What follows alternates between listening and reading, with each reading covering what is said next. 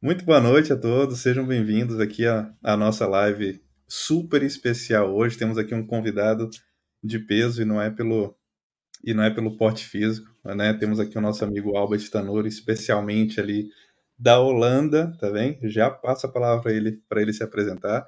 Mas também estamos testando aqui uma nova dinâmica, né? Hoje a, a live está começando um pouco mais cedo para vocês que estão aí no Brasil.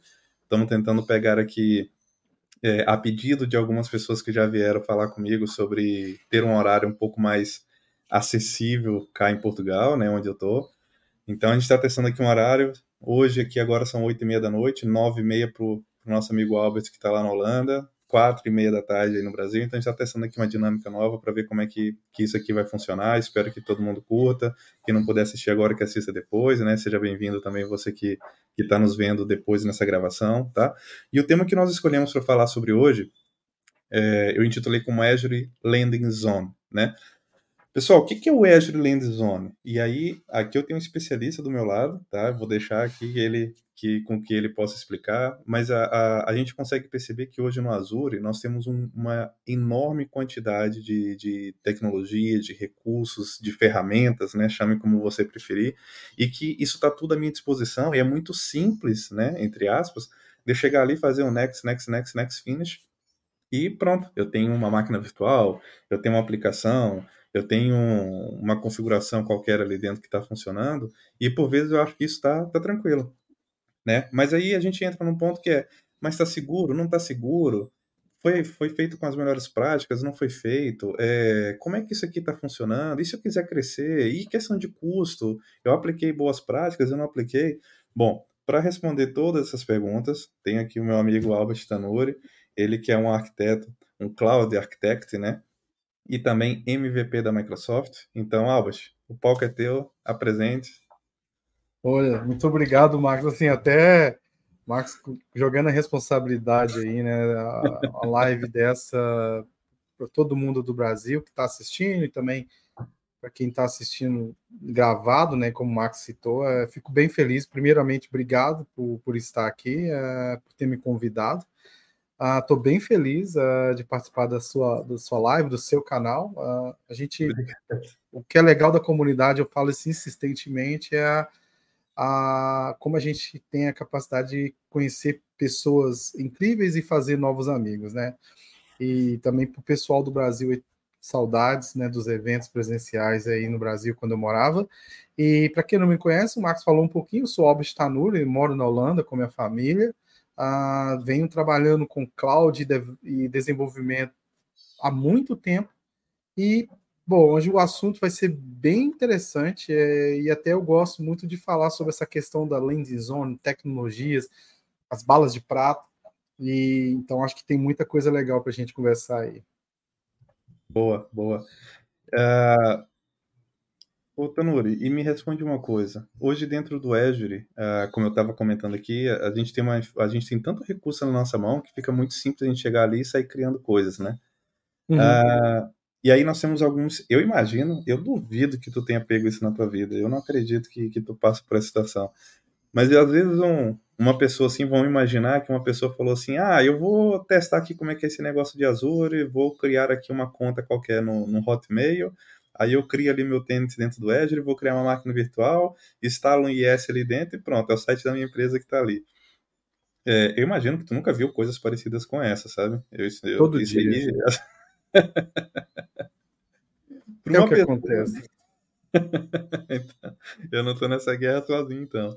Uh, e me conta algo. Uh, ah, Para esse tipo de pessoa que não sabe como que o negócio funciona, que está querendo experimentar um Azure ali pela primeira vez, ou que está querendo é, entender como é que algo funciona, uh, qual que é a dica que tu tem para falar assim, olha, vai por aqui, uh, leia sobre isso, tenta perceber essa a ideia, é, é, igual tipo, olha, olha para o céu, tá, tá, fechado, a probabilidade de chover é grande, sabe? Mas tu tem que saber olhar para o céu. Então, o que, uhum. que tu uhum. traz aqui de insights para essas pessoas que estão tentando dar o primeiro passo indo aí para o mundo do Azure?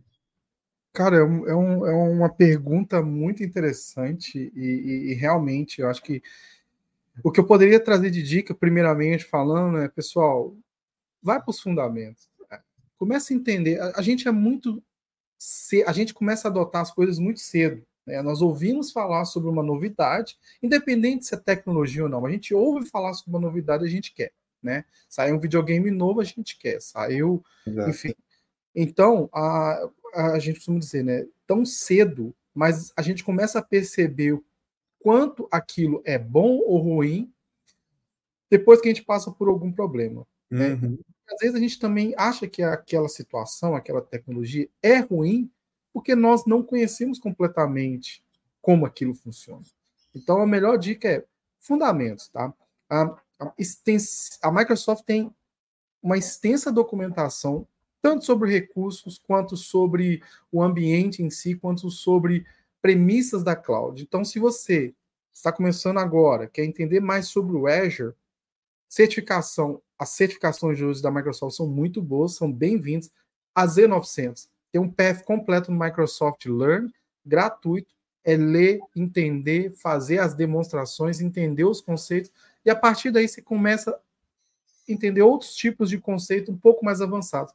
Mas não deixa de, de ler antes de mexer com alguma ferramenta, alguma nova tecnologia começar pela, pela Z900. E é interessante falar sobre, sobre o learning, Albert, porque eu confesso para ti que de um tempo para cá, acho que talvez um ano e meio aí, mais ou menos, foi quando, pelo menos foi quando eu tive mais presente dentro do learning, cara, ele tá fantástico. O que tem de documentação, a nível de documentação e a nível de, de, de treinamento, inclusive até, e eu acho que isso é recente, a Microsoft já disponibilizou algo muito parecido. Eu vou chamar de sandbox aqui para você treinar o seu exame de certificação mas, cara, Sim. é a mesma tela, igualzinho. Quando eu abri ali a, a Sandbox, eu falei, ou oh, eu tô começando outro exame. É, e ela te dá ali, uma, acho que é 15 ou 20 questões para você fazer. Então, assim, realmente, o conteúdo do Learning. Ah, teve alguns exames que eu estudei só por ele. Por exemplo, a SC400, que é a certificação virada para o Information Protection, né? Hoje uhum. eu acho que ela até mudou o nome, tá? Mas, é, mas enfim, tu vai olhar ali para o Purview e para a componente de, de DLPs e tudo mais. Eu estudei ela inteira pelo, pelo, pelo Learning. Ele foi fantástico. Não tinha. Cara, eu nem comento assim. Eu também estudo, estudo muito pelo Learn, várias coisas, é, diferentes tecnologias. É, por exemplo, eu estava estudando Go é, pelo uhum. Microsoft Learn.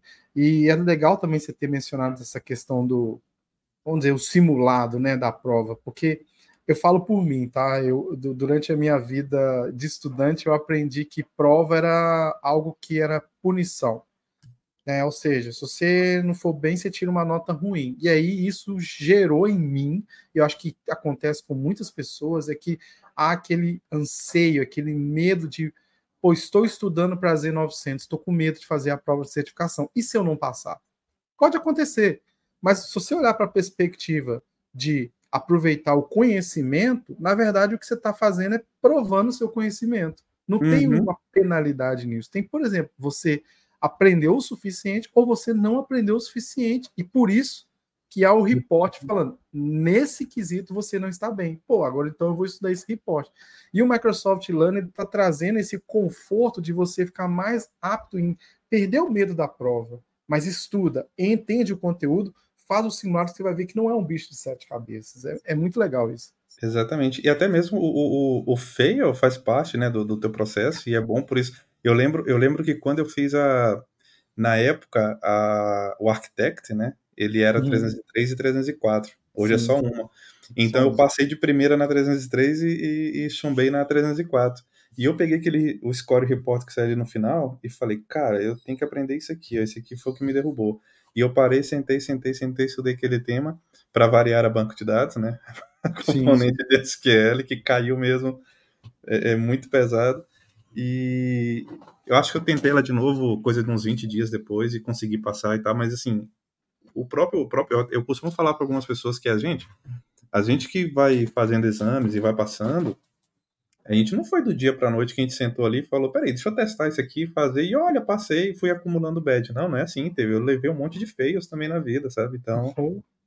É, quando a gente posta o bad, é um momento feliz, né? Já aconteceu, por exemplo, de eu passar em duas certificações na mesma semana, por isso postar dois bads seguidos.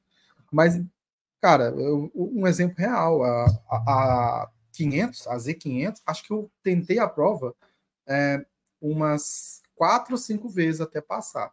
Não é demérito você não passar, assim como, pô, quatro, cinco vezes, mano, por que, você não passou? Cara, variáveis, trabalho, tempo de estudo, e muitas das vezes eu não consegui entender a abordagem. Só que o que é legal, eu peguei o score em todas elas e vi, pô, eu não sou bom nisso.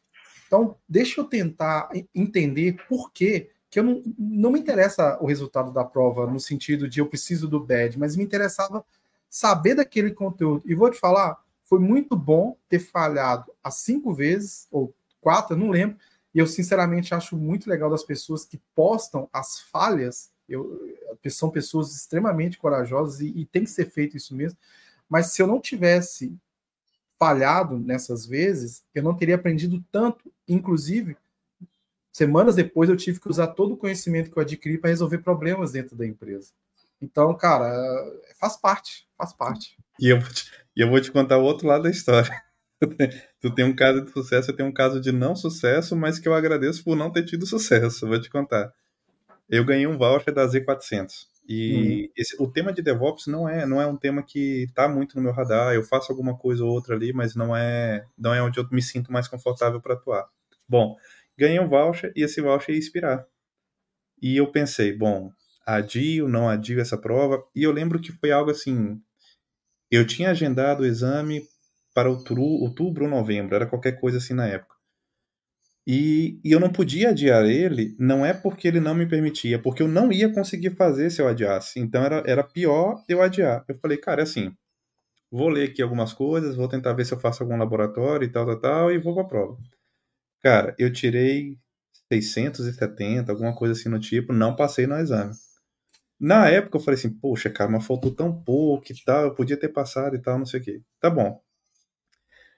Acaba o ano, eu acho que isso foi final de 21, começo para 22, não sei, enfim. Eu sei que surgiu umas tarefas nos proje no projeto que eu tava, que precisávamos de uma pessoa que fosse especialista em DevOps para poder trabalhar para configurar a ferramenta. Quando eu olhei para aquilo, Tanuri, eu olhei para assim, cara, graças a Deus que eu não passei nesse exame, porque não é algo que eu gosto de fazer. E ainda posso falar, olha, gente, eu até tentei o exame há tempo atrás e, poxa, não consegui. Então, vamos, vamos puxar alguém da equipe que entende disso, sabe? É, é cara, é, são essas histórias né, que, que fomentam uh, o nosso dia a dia em busca do constante conhecimento, mas sim, cara, é igual... busca os fundamentos, né? Estuda, tenta entender. Acho que a gente tem seres humanos, né? Tem aquela a gente tem de certa forma aquela questão do tipo e a gente vê muito isso no LinkedIn, né? A gente precisa demonstrar as nossas conquistas. Porque se você demonstra as suas conquistas, você é visto, né? Mas nem sempre, cara, por trás daquilo ali não é o que está acontecendo. Então, não adianta nada também eu usar o Azure, igual você falou, usar o recurso, igual você falou, e não, sou, não souber controlar outros aspectos, ter os meus insucessos. Então, de que, que vai valer aquele bad? Exatamente. Claro, os meus erros vão me tra trazer experiências, mas depende de onde eu estou focando também, senão não vai adiantar em nada, né? Sim. Sim, muito, muito boa a tua colocação, Albert. É, então, em resumo, eu que não entendo de muita coisa e estou tentando fazer aqui, construir algo para dentro do para dentro do Azure, é, a tua indicação é vamos seguir, vamos seguir aqui a, o caminho dos fundamentos, que é o nosso, nosso amigo Antônio, né? Eu imagino que seja Antônio, o Antônio ou o Rodrigo. A grama do vizinho é sempre mais verde, é sempre isso. É sempre... Isso é muito legal, cara. O, o, olha só, nós estamos na, na, no seu canal, na sua live, e a galera da Unicast tá participando da live, velho, comunidade ajudando. É muito doido isso. Né, é bacana, né? Isso é mesmo muito bacana. É o poder. Eu até fiz um comentário, uh, o Albert. Uh, a Valéria tá lançando agora, né? A, a mentoria 3.0. E ela acabou de fazer um post. Ó, aqui é o Antônio mesmo. É o Antônio. É nós. É nós, Antônio. E a Valéria, então, tá lançando agora a, a versão 3.0, né? Da, da turma Sim. da mentoria. E ela fez um post agora há pouco no LinkedIn dizendo que, que foram aprovados 425, se eu não estou em erro. Deixa eu até confirmar aqui para ti esse número, porque é, é, eu, eu, eu imagino que tu vai ficar tão feliz quanto eu, porque é, 425 aprovados, é isso mesmo. eu imagino que tu vai ficar tão feliz com o teu, porque lá atrás, na primeira turma, nós éramos, eu, tu, nós éramos sete pessoas ali na turma da mentoria, e a, e a gente, olha, e tínhamos o quê? 37 pessoas, né, que nós, nós conseguimos ajudar ali, da maneira que a gente, que a gente conseguia, com o nosso tempo, com o nosso conhecimento, né, é, apoiar aquelas pessoas, que hoje todos estão muitíssimo bem, então fico muito feliz de ter visto a evolução daquelas pessoas, e de repente eu, eu olho para um post desse da Valéria e falo, 425, cara, é muita gente. Muita gente. É muita Como gente. esse projeto cresceu, sabe? Eu acho que isso, isso é muito bom, cara, porque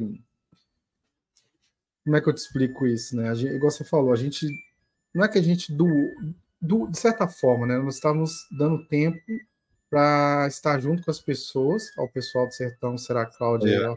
É, é o nosso mestre Fox. É, a gente estava ali. É, o Cláudio, o Cláudio é massa demais, velho. A gente estava doando nosso tempo ali para as pessoas no sentido de boa fé, e, pô, cara, e, e, você viu também, eu tive a oportunidade de ver as pessoas nas quais eu estava ali ajudando, sendo recolocadas no mercado, conseguindo diferentes tipos de emprego, e hoje elas estão ajudando é, outras pessoas, né? E aí você vê, a Valéria foi ali a faísca, né? Juntou todo mundo, vamos lá, vamos fazer, vamos, vamos, vamos fazer.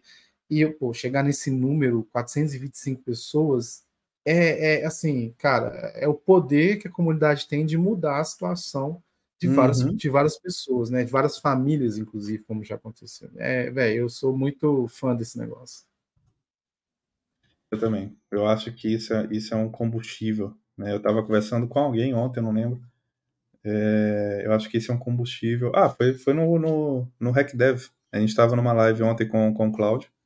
Eu estava comentando, cara, eu acho que esse é o combustível, porque eu, pelo menos, eu acho que eu nasci com isso, não sei, o, Albert. É, eu gosto de ensinar as pessoas, e quando eu, eu paro para ensinar as pessoas, eu acabo também por aprender mais, eu vou atrás, eu explico.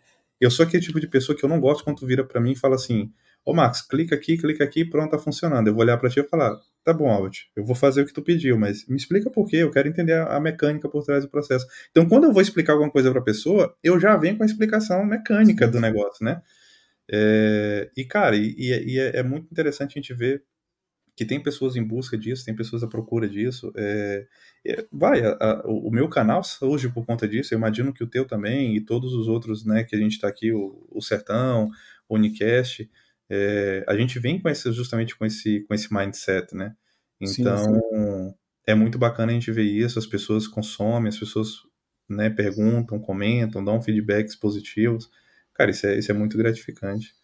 Oh, eu, assim, meu canal, até pessoal, me perdoa, o canal tá parado um tempo aí, né? A gente também tem as, as correrias da vida, mas estava conversando com o Marcos, aí compromisso que tá na live, né? Semana que vem eu volto a, a postar os vídeos aí, mas acho que é, é, essa situação, cara. Não é, ah, eu vou ensinar para ser isso ou porque eu vou ganhar isso. Cara, eu realmente uhum. sou apaixonado quando as pessoas precisam de algum tipo de, de ajuda e eu tenho condições de fazer isso, que seja com conhecimento, e aí passar esse conhecimento, explicar, ter paciência, cara, é, muito legal, eu, eu amo isso. E continuando, olha que tem, olha quem apareceu aqui, ó. Acho que tu vai lembrar desse jovem. Ah, claro. o mestre Ricardo, que esteve conosco na primeira turma de mentoria do canal da Cloud.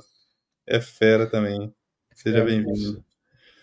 Uh, bom, o Albert, continuando o nosso caminho de aprendizado.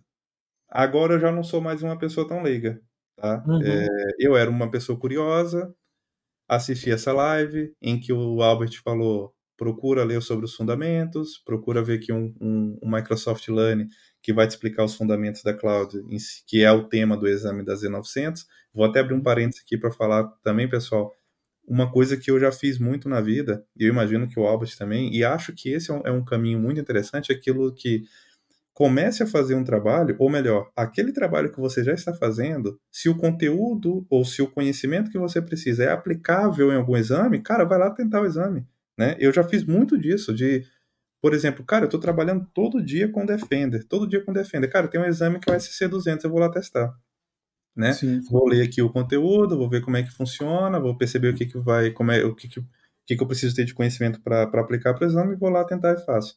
É, é, muito mais fácil, a tua curva de aprendizado é muito mais tranquila do que quando você fala, não, eu vou aprender é, Python do zero e quero em um mês fazer um exame de certificação. Espera lá, depende do tempo que tu tiver disponível, tu não, provavelmente você não vai ter sucesso nesse, nesse exame. Sim. Mas enfim, eu segui teus passos aqui, Albert, e agora eu já tenho um conhecimento legal. Eu já tenho aqui uma Z900, eu já estou com meio caminho da Z104 aberto, tá? E, e, eu quero, eu decidi que eu realmente eu vou, já tenho meu tenant lá dentro do Azure, já, já criei ali uma conta, estou lá dentro e eu quero começar a construir coisas. É, porque no futuro a gente pensa em migrar tudo para dentro do Azure, tá?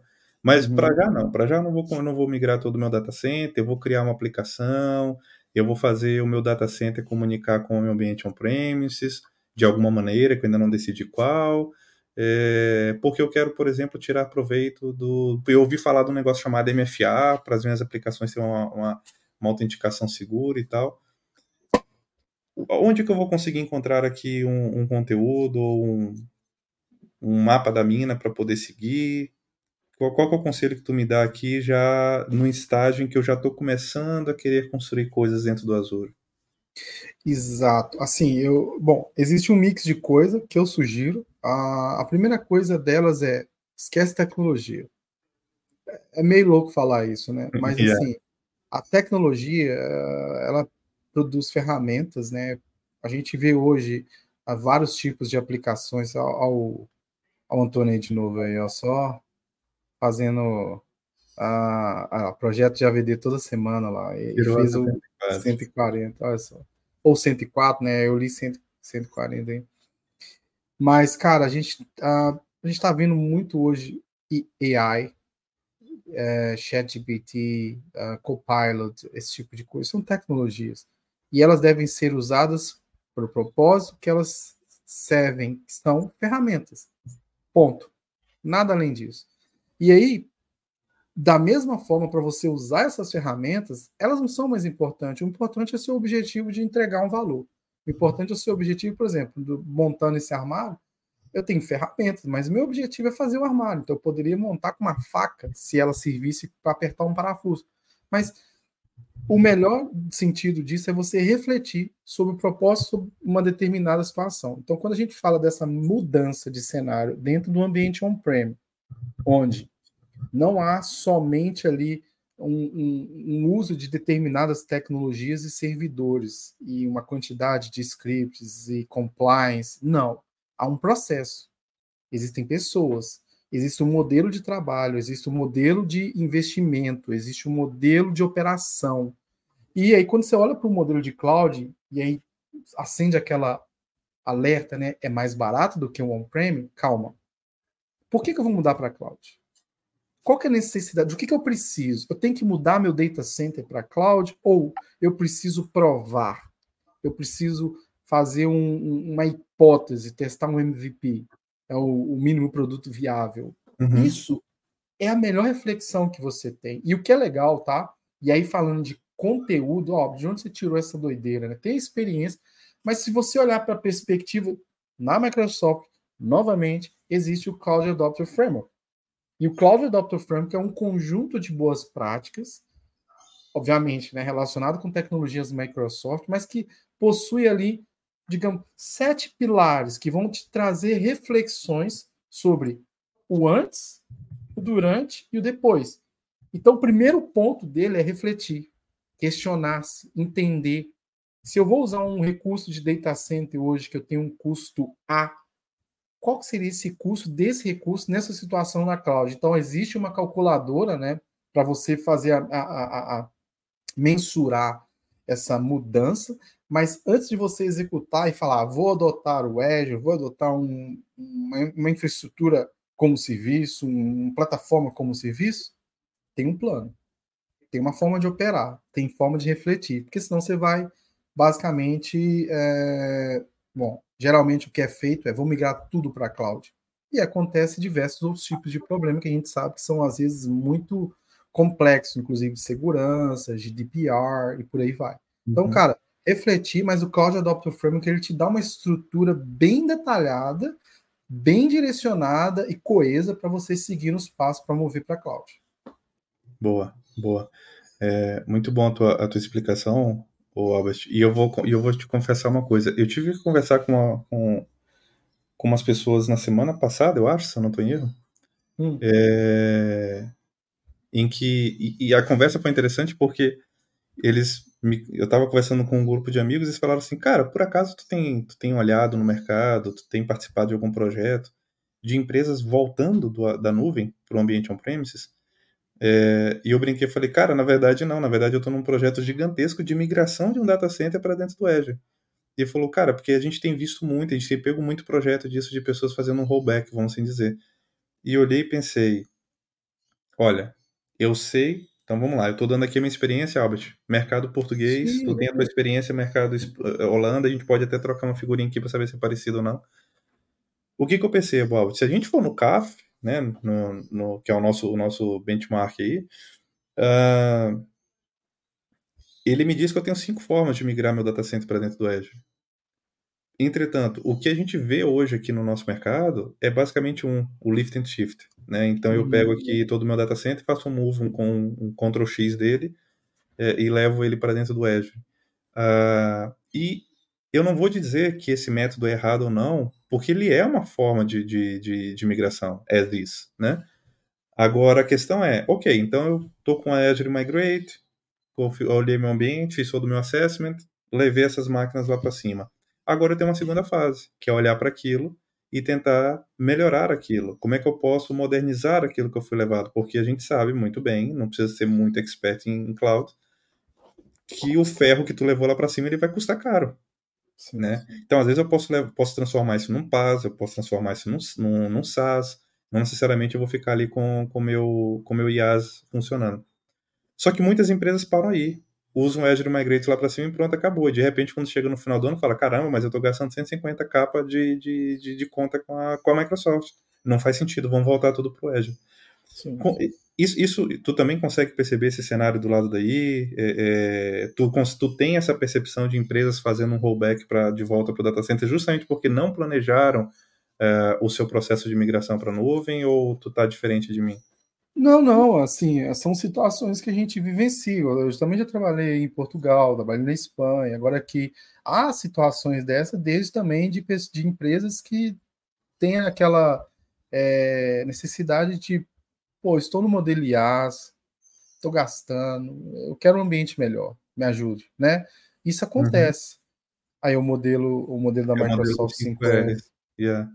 E, e, e, cara, acontece, é, é, normal. Assim como, por exemplo, você vai se lembrar, há alguns há um mês, alguns meses atrás, surgiu uma polêmica sobre mix. Eu não vou entrar nesse método, mas mix serviço e, e monolítico. Todo Sim. mundo está migrando para o monolítico. Calma, é, tem uma situação, uh, naquele caso, naquele contexto, aquilo foi feito uh, daquela forma e pelo fato também de, de isso ter sido exposto na rede, há interpretações. Então, tem essa abordagem. Às vezes a empresa ela está num contexto onde ela tem que entregar o valor, ela tem uma conta para fechar, ela não pode é simplesmente suprir uma falta de conhecimento que ela não tem, até porque se ela for investir, e se tiver condições de investir, para contratar uma empresa para, enfim, organizar a casa, tem um custo tão Sim. grande quanto talvez o que ela esteja gastando. Então, é um movimento que eu, eu, eu considero normal, uh, e acontece no, no, exemplo que você citou no início. Vou lá, criei minha, minha VM, criei, sei lá, um PAS, criei o meu website, a partir daquela prova de conceito, opa, virou produção. Acontece. Uhum. Então, é o dia a dia. A máquina do desenvolvedor é o ambiente produtivo e o backup está na lixeira dele, né? Exato, e não se assuste, isso é normal, tá? Muitas empresas que, que, tem, que eu tive o um contato tem, tem essa abordagem. A, a, a, produção foi gerada pela prova de conceito. Sobrevive? Sobrevive, cara. Nem sempre você vai também estar num ambiente que é 100% oh, lindo, by the book, o que é vendido. Igual eu brinco muito com o Alex lá do TI Itaúna. o DDD. Então, eu quero trabalhar numa empresa que implementa DDD. Cara, nem sempre é assim. Infelizmente. Me apresenta uma, por favor. Pois é, é difícil, cara. E eu acho que o legal é isso, a, a oportunidade que, você, que nós temos como profissionais, e inclusive profissionais que buscam se capacitar e tal, é, são esses desafios. O negócio não é você trabalhar numa empresa organizada, o negócio é você tornar uma empresa organizada. Exatamente. Entendeu? Então isso é bem, é bem interessante. E o KEF vai te ajudar nessa perspectiva de cloud, né? Sim. Olha, temos uma pergunta aqui do, do Antônio, que ele fala: olhando aí para a Europa, meus caros, aqui no Brasil me parece que quem tinha que ir para a cloud foi. Cada dia menos aparece projetos de migração. Penso que o profissional precisa ir mais além. Bom, é... Albert, a gente disse que sempre os convidados na frente, mas falando aqui um pouquinho do, do mercado de Portugal, Ô Antônio, eu vou te contar uma coisa. Eu cheguei em Portugal tá com praticamente seis anos, tá?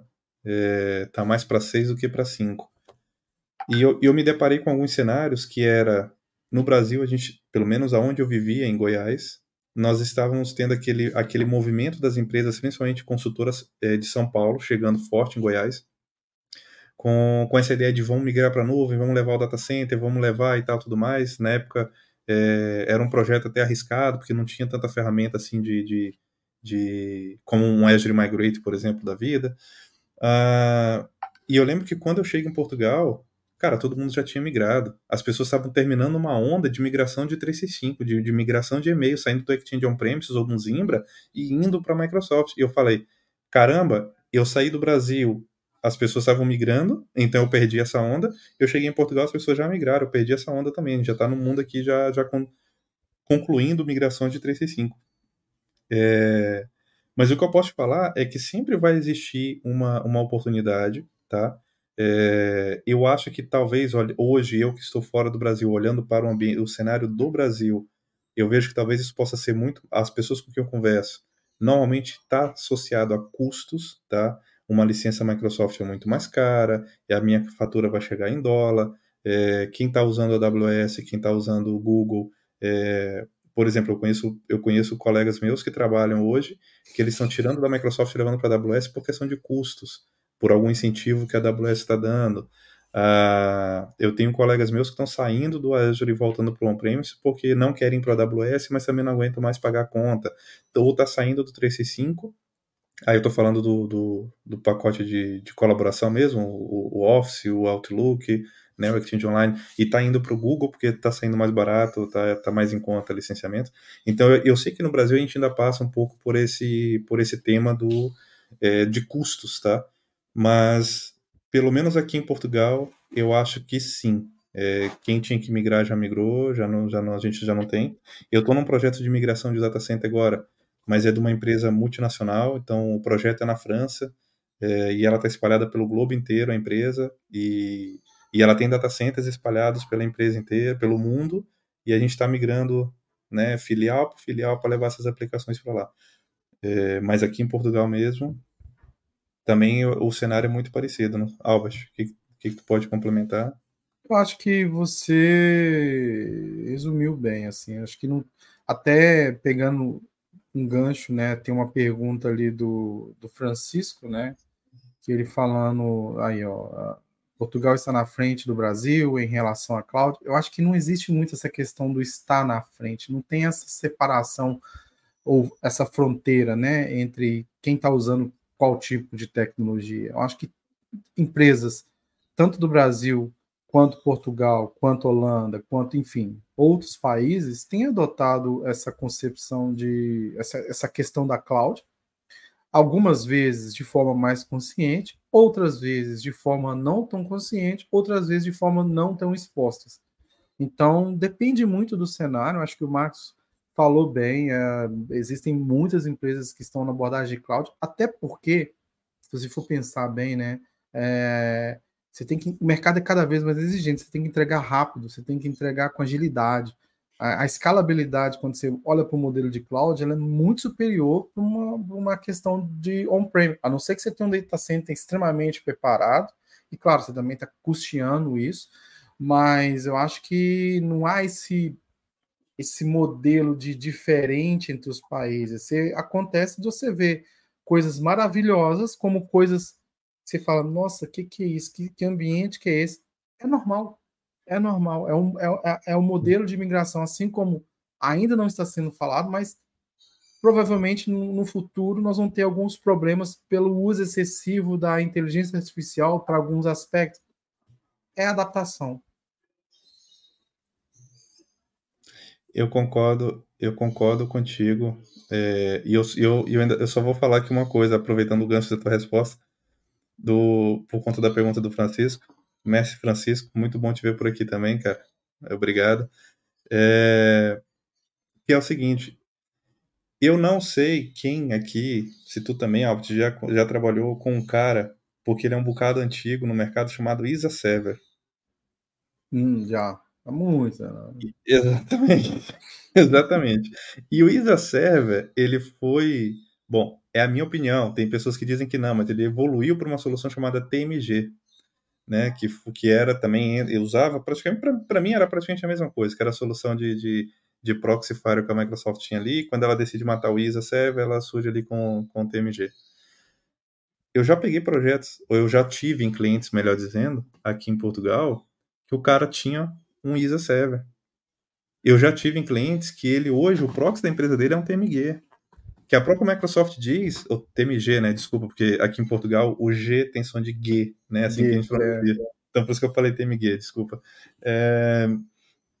Então, uh, eu já tive em clientes que, que o proxy dele é um TMG. E a própria Microsoft não dá mais suporte, a própria Microsoft sim, não tem update para aquilo, aquilo roda no Windows Server 2003, entende? Então, assim, uhum. e é o proxy do cara. Aí tu vai falar, não, mas é porque tá. Eu lembro que eu brinquei é, nesse cliente que eu cheguei uma vez, eu brinquei e falei assim, cara, mas eu tô na Europa, velho. Isso aqui não era para existir, mas não.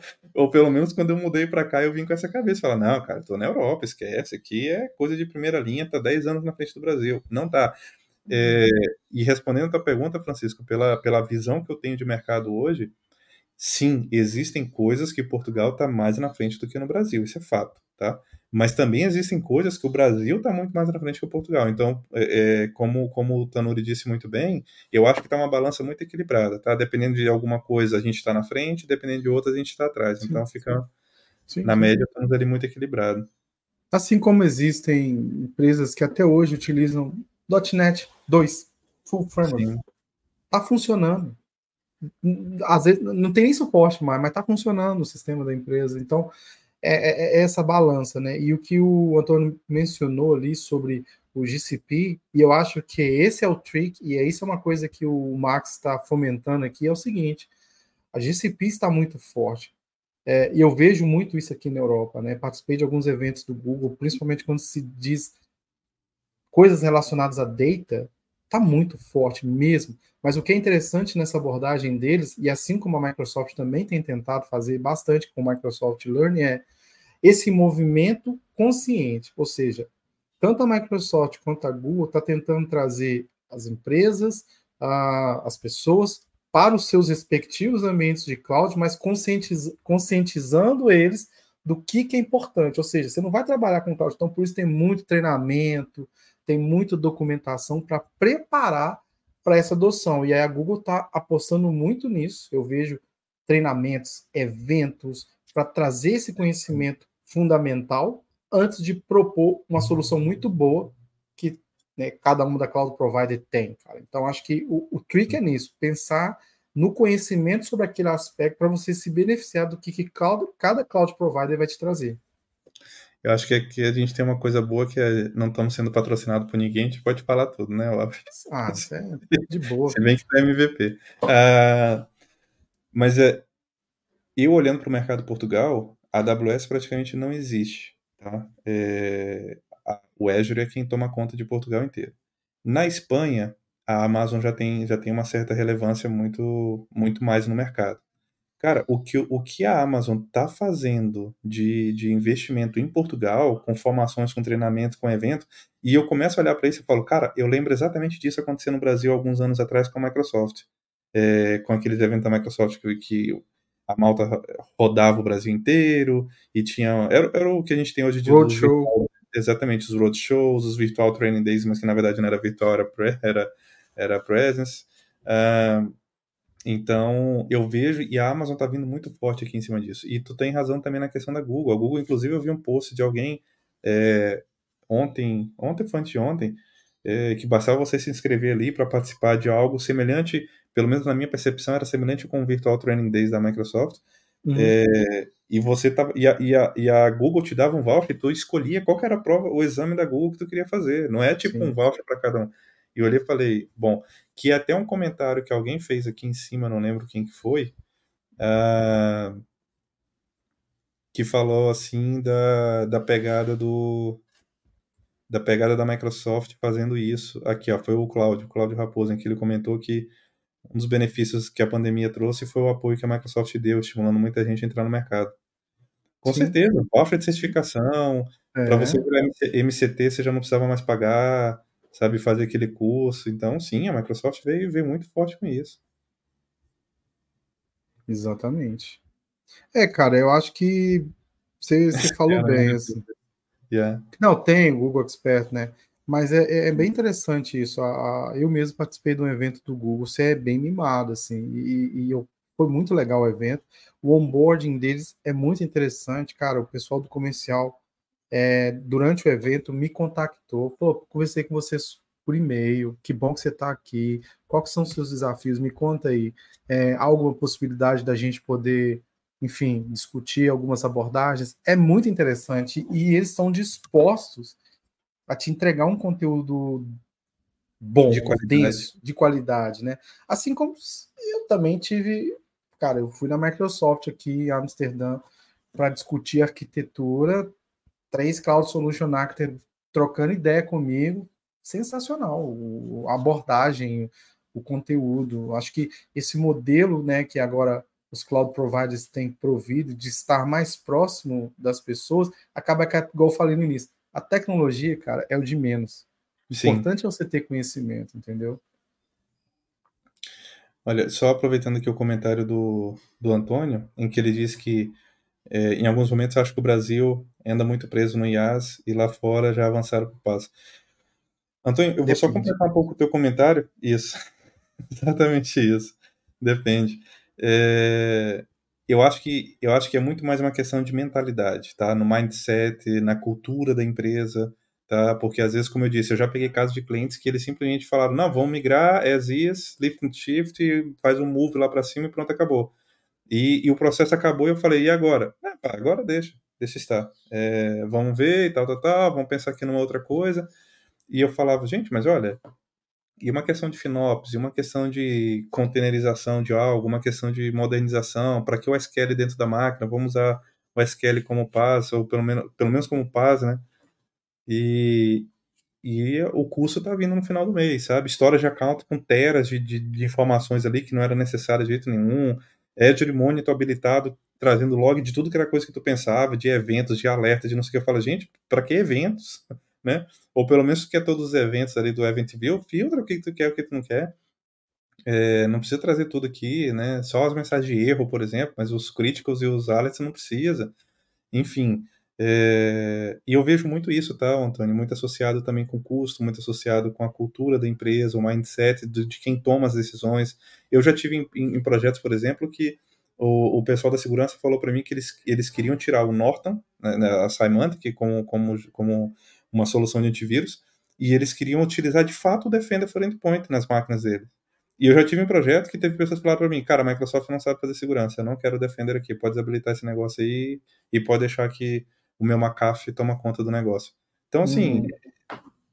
né, é quem toma decisão também é, tem muito do, do. Sim, sim, sim. É, bicho, são várias coisas agregadas. Né? Problema em, em todos os lugares vai ter, é, igual eu falei, não existe uma empresa no modelo perfeito. E o que é bom, é por isso que a, a gente vive através de desafios. Se fosse uma coisa. trabalho, né? Exato, cara. Se, outro dia, outro dia eu estava conversando com um amigo meu, ele tá assim, pô, mas é, é, não tem isso, não tem aquilo, nananã. Eu falei, que bom. É por isso que você está aqui. É por isso, por causa desse problema, você está aqui. E é legal. Uh, Cara, eu já, já teve fases na minha vida, quando eu era jovem, aprendendo, que eu olhava para uns códigos e falava assim, velho, como é que alguém fez um código desse? Né? Falta de sabedoria. E eu comecei a, tentar entender e ter empatia com esse tipo de coisa. Quando o ambiente está no IAS, quando a situação não está legal, cara, faz parte do amadurecimento. Se você não tem um conhecimento, mas você foi e chegou lá, tudo bem, vamos melhorar. Agora, se você não está disposto a melhorar, é outra situação. Exato. Mas a gente não tem como criticar se está numa tecnologia defasada, se está num modelo de organização que não é legal. É por isso que nós estamos aqui, né, para ajudar. Exatamente. Como diz o Antônio, se não tem gambiarra, não tem trabalho. Eu lembro, é, eu, olha, eu ouço muito dos amigos, eu falo assim, cara, a Microsoft só dá problema. Eu falo, graças a Deus, que se a Microsoft não desse problema, eu não estava sobrevivendo com o trabalho da Microsoft. Mas é, é como tu disse, é, os problemas é que faz as coisas acontecer. Olha, tem uma pergunta aqui. É, é aquela história de ver o copo meio cheio, meio vazio, né? Depende da visão cara, de cada um. Acho que é exato. Para mim, para mim, eu, eu, o problema está na cabeça de quem vê. Exato. Eu, eu, converso muito com o meu time. Às vezes o time, ah, mas tem isso, mas tem isso. Não, peraí. O que, que a gente tem que fazer? Por exemplo, vamos, vamos imaginar aqui num, num churrasco, né? Um churrasco, eu gosto de churrasco. Pô, o que, que a churrasqueira não é bonita, o carvão não sei o quê, mas peraí, o que, que a gente tem que fazer aqui? A gente tem que entregar uma boa carne, uma boa carne. Olha para a solução. Que problema a gente tem demais. Olha para a solução que de repente você nem vai ter esse problema. Exatamente. A gente cria problema, cara. Olha, tem uma pergunta aqui do, do Marco, nosso. É, é o Marvin? O nosso Marvin. O Albert comentou sobre AI. Vocês acham que a AI em cloud pode trazer algum problema em relação ao acesso de dados e a forma como se pode gerenciar a segurança quanto a isso? Com AI ou sem AI, a gente tem esse problema, né? Mas assim. É, olha, é... tirou as palavras da minha boca. Eu não quis falar é. nada, porque eu falei, deixa o Albert responder, mas era exatamente isso que eu ia falar. Não, acho que com AI e sem AI nós temos os mesmos problemas. Acho que, principalmente aqui na Europa, nessa questão do dado, ela é muito evidente, né? De como você trata o dado, de como esse dado é trafegado, de como esse dado está sendo mantido no, no, no data center, quais são a, a, a, enfim, as regras, o compliance, as certificações, as auditorias relacionadas a isso, com AI ou sem AI. É, no, na perspectiva de providers que criam essas soluções, Microsoft, Google, AWS, todas têm uma grande preocupação porque, vamos lá, né? A AI ela lê vários tipos de informação, mas da mesma forma que na minha perspectiva, eu não sou especialista em AI, tá? Mas da mesma forma que a AI ela tem uma perspectiva de conversar com uma fonte de dados, ela precisa de um consentimento. Assim como um sistema, você faz um off, por exemplo, quando você loga em um sistema utilizando a sua credencial do Google, você precisa consentir alguns acessos do provider nas suas informações. Então, Exato. se não há esse consentimento, provavelmente a AI não vai consumir. E há uma preocupação muito grande das empresas por trás desse modelo de desenvolvimento em criar uma estrutura de AI segura nesse sentido. Então, assim, eu de novo, não sou especialista, mas problema com ou sem AI nós temos em relação a dados. Yeah, tanto que a própria Microsoft ela tem uma é, ela tem, ela tem, ela desenvolveu uma solução, né, usando o IA, o AI, que é o, o chat, né, o Bing Chat, usando o Edge, de forma que você possa ter ali o teu próprio chat GPT, vamos assim dizendo, usando o, o teu conteúdo empresarial, né, que está dentro da tua empresa, uh, e você vai estar tá treinando aquele, aquele robô ali, aquela inteligência, sem estar tá tirando, ou seja, qual era a preocupação? Então agora a empresa ela tem o seu próprio chat GPT, vamos assim dizer, é, só que em vez dos dados da minha empresa estarem saindo para o chat GPT mesmo e alimentando uma outra inteligência e eu não sei o que vai acontecer com esse meu dado, é, o próprio Edge agora ele já me traz essa, essa função ali dentro com chat inteligente que está fechado, está dentro da empresa, meu colaborador está aqui dentro, meu dado não está saindo, eu não vou ter problema nenhum com isso. Eu também acho que com, com inteligência artificial sem é, a gente sempre vai ter esse problema. Na verdade, a gente já treina há muitos anos, por exemplo, o Google com o CAPT ali, em que você olha, quais são as fotinhas aqui que tem um carro, que tem uma bicicleta. A gente já faz isso. Trabalhamos de graça para o Google, né? Ou repita essas letras aqui, whatever. Uh, a gente sempre fez isso, eu acho que vai continuar fazendo, né? Eu, eu sou um pouco cético, eu tenho, não é também a minha área de especialização. A gente podia chamar aqui o, o Henrique Souza para vir, vir falar conosco sobre esse tema, mas uh, eu, eu até comentei, eu acho que foi ontem, na live com, com do HackDev, em que eu disse que, na minha opinião, quando eu falo de AI, eu estou falando de uma inteligência. Quando eu falo de inteligência, a inteligência pensa. Por isso que nós somos seres humanos racionais, a gente pensa.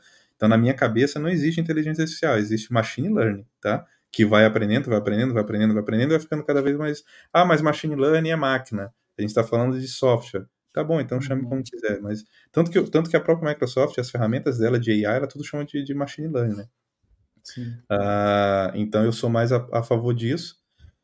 E sim, eu me preocupo com, com essa questão dos dados, com essa questão da proteção de dados, como é que ele vai estar funcionando. E para quem, para quem é, vem da área de security aí, ou está mais familiarizado com as ferramentas de security, uh, o próprio Purview, que é uma ferramenta brutal é, que a Microsoft tem sobre segurança, existe uma função ali dentro que é o Priva, não sei se, se vocês conhecem, quem está acompanhando a live, que ele é justamente, ele serve, ele é uma função dentro do Purview somente para fazer isso, ou seja, ele vai rastrear os dados pessoais dos meus clientes dentro da minha empresa, ou aquilo que eu diga, ele foi desenhado para isso, que é o seguinte, o Tanuri, um belo dia, tu acordou e decidiu que a tua companhia telefônica não vai ter mais nenhum tipo de dado teu. Uhum. Vamos colocar a LGPD para funcionar, ok? Então tu foi na companhia telefônica e falou, olha, cancela meu contrato, não quero mais nada e apaga tudo meu que tem dentro. Como é que a empresa vai garantir que esses dados do Tanuro, o Tanuro não existe mais ali dentro? O Priva nasce para isso. Ah, Marcos, mas tu está falando de dados pessoais, eu estou falando de outras coisas, tá bom? Então diz para ele que essas outras coisas aqui, ele entenda como se fossem dados pessoais, ele rastreia, ele faz todo o flow, ele segue, ele tem essa questão de correlacionar e, e, e muito profundo. Ele vai no OneDrive, ele vai no SharePoint, ele vai no disco local, ele vai no file share, ele vai em todos os lugares e compila tudo e apaga aquilo ali para ti. Portanto, sim, eu tenho as minhas preocupações com inteligência artificial. Acho que a gente vai passar por, por problemas sérios ainda. Espero que não, mas é, é, é, possível a partir do momento que você vai dando inteligência para ela tomar decisões por você. Mas enfim.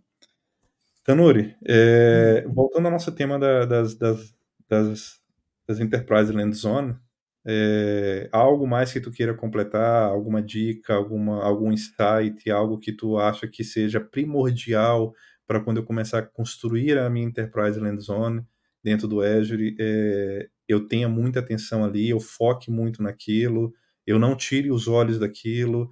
Se tu pudesse citar assim duas ou três coisas, falar, cara, olha nisso, foca nisso, não tire isso aqui dos teus olhos, porque pode dar, dar, dar, dar alguma se você não, não estiver atento.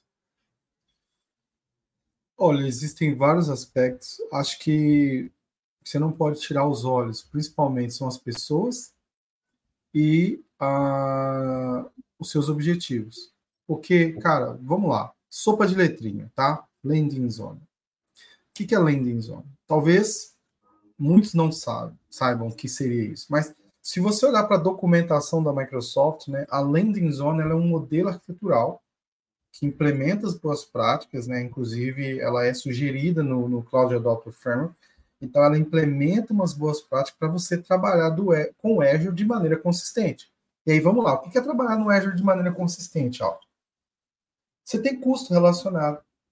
Você tem um modelo de, de, de governança. Você tem é, limitações no Azure. Então, o Azure tem subscriptions, ele tem recursos, existem limitações dentro de uma subscription para quantos recursos você vai utilizar. E aí você vai olhar para outros aspectos, você vai olhar na operação, pô, como é que eu vou trabalhar num ambiente que é caótico, cheio de resource group, sem padrão de nomenclatura. Então, a landing zone ela traz essa perspectiva de você contextualizar o que geralmente a Microsoft chama de workload, que é uma solução, tá? Mas no geral, se você olhar para uma estrutura de uma casa, vamos fazer uma analogia de uma casa, tá? Quando você vai construir uma casa, você comprou um terreno, você vai construir uma casa. Qual é a primeira coisa que você pensa? Né, tem a sua casa, você pensa em contratar um arquiteto para desenhar a estrutura da sua casa. qual seria o seu plano de, de, elétrico, hidráulico, quantos quartos vai ter sua casa, ou seja, há uma preparação para isso. Mas a casa ela começa com um fundamento. E aí o fundamento tange no que diz respeito a tudo que eu falei em relação à governança, nomenclatura e etc. Quando você olha para a landing zone em si, na verdade, a landing zone é o quarto. Ela é uma sala. Ela é a cozinha. A grosso modo, a arquitetura é chamada de landing zone, mas a landing zone é um quarto. É um cômodo da casa. E aí, pô, mas lá na landing zone eu olho para aquele gráfico gigante lá, eu vejo um negocinho lá que chama connectivity, que é um hub. Se eu adotar uma topologia de rede específica, tá? Mas o que é o connectivity? É a porta da sua casa. Quem entra e quem sai da sua casa é o que você controla. Então veja que veja bem que eu estou falando de conceitos simples para explicar o que era a landing zone. Mas por trás disso, quem controla o custo? É um gestor de custo, é uma pessoa. Quem controla a, a, gestão da conectividade? É um time que opera isso, é um time de ops, um time de network, um time de platform. Quem controla uma aplicação que está dentro de um cômodo? É um time de aplicação, para uma aplicação específica, por exemplo. Então, as pessoas elas têm um modelo de trabalho totalmente diferenciado. E aí, você citou DevOps, a gente precisa de ter essas perspectivas, essas práticas relacionadas. E aí as ferramentas começam a surgir. Então, no geral, o contexto da Land Zone, ele, claro, ele é complexo, mas ele vem com um peso gigantesco, mas é o de menos. Primeiro, se você não estruturar a sua casa, se não tiver a planta, se não tiver meios de fazer com que as pessoas trabalhem, não adianta nada eu te dar um ambiente como uma landing zone, uma Ferrari e falar, Marcos, segue o jogo aí. Você não sabe dirigir, como é que você vai fazer? E também depois que tu já está estruturado, tu tem aquilo tudo muito bem estruturado e montado, tu replicar isso é muito mais fácil também, né? Seja por um Sim. código com DevOps, seja pelo portal Next Next Next Finish. O, o, o, o, Antônio citou bem, né? O, a landing zone, né? a tradução ao pé da letra, uma zona de pouso, é um termo técnico que não dá para traduzir. É, eu Mas, até assim, peço desculpa pelo meu inglês, porque eu, eu traduziria, para mim, landing vem é, é o verbo pousar. A gente poderia falar o é... avião aterrou, né? De fato, é, não tem... É, seria uma zona de pouso, mas é tipo assim, Exato, uma área. O que, de... que essa zona, essa área contém, né? O que, que está pousando, o que, que está sobre essa área? É uma aplicação, é um, um modelo de conectividade, enfim. Sim, como é que o meu resource group vai estar funcionando, o que, que vai ser permitido. Sim como é que meus utilizadores estão sendo geridos, né? Tipo de acesso. Exatamente. Enfim, é toda, é toda. Na prática, é, tua, é mesmo a tua arquitetura, é o teu design arquitetônico ali de como que vai estar tá estruturado, até para que você possa ter possibilidade de crescer, né? Então, se você fala, ah, eu quero ir para a nuvem pela elasticidade, porque eu posso expandir, tá bom, então a tua, a tua, tua landing zone tem que estar tá preparada para isso, senão é, é, é, é uma série de, de processos né, combinados para você conseguir atuar nesse modelo. E, de novo, existem muitas. Bom, vou, vou falar uma coisa bem simples aqui, pode. Talvez o pessoal que está assistindo a live eles já conheçam esse conceito, mas eu vou falar de uma coisa simples, tá? Inclusive, eu dei um treinamento sobre isso ontem. Quando a gente olha para o Azure, geralmente, o que, que nós conhecemos? Resource Group, os próprios recursos, né? Então, e, e, a, e a subscription, certo? Certo. Os resource groups, eles são agrupamentos lógicos sobre uma, um grupo de recursos que você vai colocar em algum lugar. Digamos que seria uma pasta. Então, tem um resource group pasta A, pasta B e pasta C, e dentro dessas pastas eu vou colocar os recursos que eu vou utilizar. Um database, um, um web app, um, um AKS e por aí vai. Ponto. A subscription ela é uma pasta que contém as outras pastas, só que ela concentra, além disso, todo o custo sobre aqueles recursos que estão sendo executados, certo? Beleza. Só que o Azure tem uma hierarquia que ela começa no Management Groups, que, de novo, é um agrupamento lógico, tá? Então, eu, tenho, eu posso criar uma hierarquia de, de, de pastas e o final dessa hierarquia, antes dos meus resource groups, vão ser as minhas subscriptions.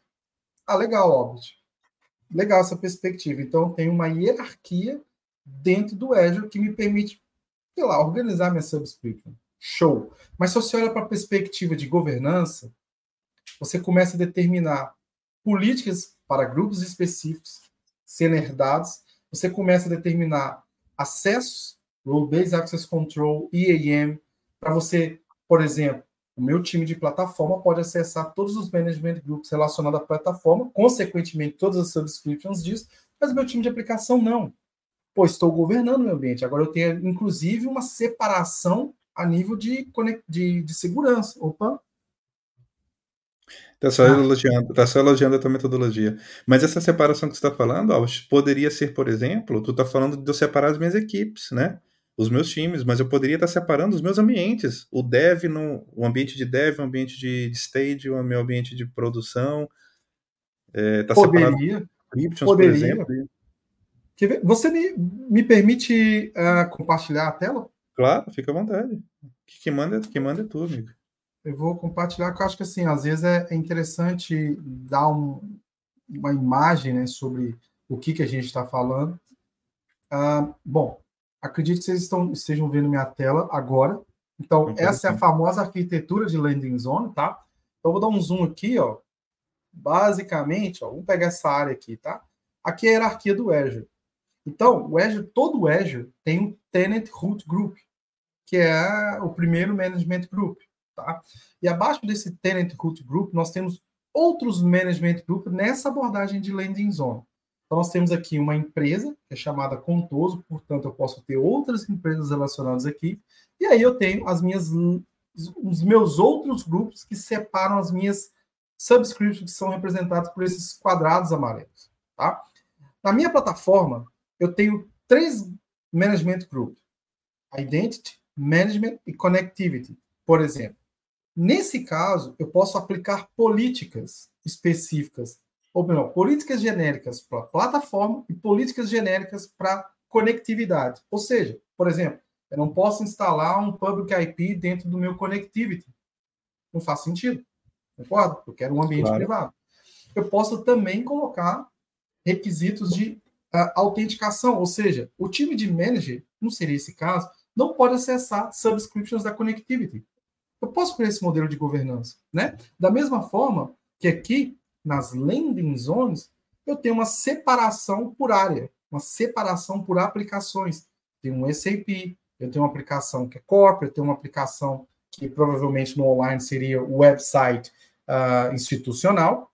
Ponto. De, da mesma forma, regras de, de acesso e políticas de compliance. E, pegando o exemplo da Corp, eu tenho duas subscriptions diferentes para a Corp. Uma que é a landing zone A1, uma subscription A1, e a subscription A2, que eu poderia falar que a A1 seria o meu ambiente de produção e minha A2 seria meu ambiente de desenvolvimento. São subscriptions separadas.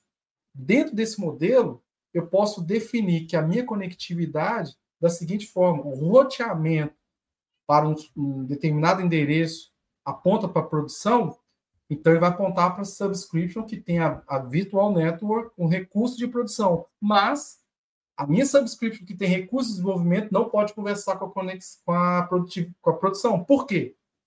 Eu tenho uma forma de, de gerir isso através do, do, meu ambiente de rede, enfim. Então, eu consigo colocar essas separações, até mesmo, por exemplo, essa subscription sandbox, que eu carinhosamente gosto de chamar de playground, que significa o quê? E é, o meu time de desenvolvimento quer testar uma nova abordagem, quer testar um novo recurso, quer fazer uma prova de conceito, perfeitamente. Eu vou te dar uma subscription para você fazer isso. E essa subscription que eu vou te dar, ela tem limites, ela tem políticas. Por exemplo, você não pode instalar uma máquina virtual no SKU X, porque senão o custo vai ser grande. E além disso, eu vou te dar essa subscription por um mês. Por que, Audi? Um mês save money, né? Custa yeah. dinheiro. E aí, se eu não tiver essa, essa, esse overview aqui, de, por exemplo, do Management Group, uma coisa simples né, em relação a, a, ao Azure, eu não consigo até mesmo gerir meu custo FinOps. Onde que está? Qual que é o custo da minha sandbox no mês passado? Não, teve, tiveram duas subscriptions para duas provas de conceito que executaram duas semanas para um web app e o custo é tanto. Ok. Tenho controlado o meu budget em relação a isso. Então perceba que é muito mais na forma do conhecimento e do fundamento do ambiente do que a tecnologia em si. Concorda? Então, enfim, é, era uma ilustração que eu queria trazer. Muito, muitíssimo rico a tua explicação, mas é exatamente isso. Vamos parar para pensar, vamos, vamos conceitualizar tudo isso aqui, vamos tentar entender o que, que eu preciso, de que forma que eu vou trabalhar, e depois que eu, é o famoso gaste tempo planejando, né? E aí sim, agora eu sento para construir. E aí entra a pontuação que tu fez, né, Albert? É, te parafraseando aqui, é, a tecnologia vem depois. Primeiro eu vou pensar em como que eu quero, vou desenhar, vou perceber como que o quebra-cabeça vai se encaixar e depois sim eu penso qual é a tecnologia ou até mesmo qual é a cloud que eu vou estar utilizando, né? Porque, por exemplo, eu posso ter um serviço que, um serviço DNS do, do AWS, por exemplo, é fantástico, né? E talvez ele possa sair mais barato do que o do Azure. Ah, enfim, é, é, é a tecnologia vem depois. Sim por que não, né? Modelo híbrido, né? É, multi-cloud é o que está acontecendo no caso, né? Multi-cloud. Cara, Sim. então, assim, eu acho que da landing zone em si, da perspectiva de preparação do seu ambiente, muita informação vinda no Cloud Adopter Framework sobre landing zone, a documentação da Microsoft fala muito sobre isso, fala sobre a topologia de rede que comumente é utilizado para landing zone, que, são, que é o Hub and Spoke. É, mas, de novo, buscar conhecimento. Aí, igual você citou, vamos pegar o gancho lá que você citou no início, né? Sobre criar um, uma aplicação, uma web, etc. Quero me preparar. Onde eu acho conhecimento sobre isso? Falando do CAF, falando da Landing Zone, e existe uma abordagem específica para você refletir sobre esse recurso que são que é na verdade o Well Architected Framework da Microsoft. Que aí ele vai te dar outras perspectivas, aí não é só, assim, no geral, não é para o ambiente. Na minha concepção, é para o workload, para a sua solução. Aí você fala, o que, que eu vou fazer com o Architected Framework? É um framework que me ajuda a arquitetar? Poderia dizer que sim. Mas vamos imaginar o seguinte, sua aplicação web... Eita, Olha, Valéria, aí, ó. Olha, nós, nós temos dois comentários aqui, ó, que se a internet não cair agora, é porque os links são bons, viu? Tá doido, agora fica a Big Boss, A Big Boss apareceu aqui. A gente tava falando dela, ela apareceu, tá vendo? Sim. Valéria, Valéria é show, velho. Valéria. Mas tava falando aqui. Uh, imagina o seguinte: subir lá minha aplicação, é, subir em IaaS. Exemplo, estou rosteando minha aplicação em IaaS. Como é que eu melhoro isso, Albert? Então vamos olhar para uma perspectiva de que no cloud, no Well Architecture Framework é chamado de performance efficiency, ou seja, eficiência de performance, que reflete sobre você está usando o recurso certo, o propósito certo, no SKU certo, aí você vai falar, pô, como assim? Você está usando um IaaS para hospedar um, algo que poderia ser um PaaS, por exemplo, né? Vamos olhar para segurança. Então, o Well Architected Framework vai te fornecer esse questionamento, inclusive tem até ferramentas de assessment, tá? Com perguntas mesmo, para você refletir sobre aquele workload. Então, de novo, Marcos, documentação, conhecimento é o, é o que é mais necessário para você né? modernizar. Não, cara. É o que é mais. A tecnologia, literalmente, se você falar assim, tá, beleza. Eu não sei como tornar o meu recurso uh, com alta disponibilidade. Isso não é problema. Você já reconheceu que você não tem alta disponibilidade. Agora, como? Aqui está altos recursos da Microsoft que vão te ajudar e altas estratégias, inclusive no Architecture Center, para você ver como que os outros implementam isso. Tudo documentado. Fantástico. É, é, e é engraçado, Albert, que quando a gente vai estudando, vai lendo e vai conhecendo como é que a tecnologia pode trabalhar para nós, eu também eu, é, é, desculpa a minha analogia, mas eu, eu, eu costumo dizer que a informática, o computador, a cloud, chame como quiser, é tudo burro, né? É. Porque por mais que, é, que exista uma machine learning, uma AI por trás, ela espera que você vá lá e mande ela fazer. Né? Então, por isso que eu falo que ela é burra, porque ela obedece ao teu comando. Então, se der errado, cara, foi porque tu mandou errado, é mais ou menos isso. A única então... coisa que a Cloud faz conscientemente é te cobrar, né? Isso ela faz.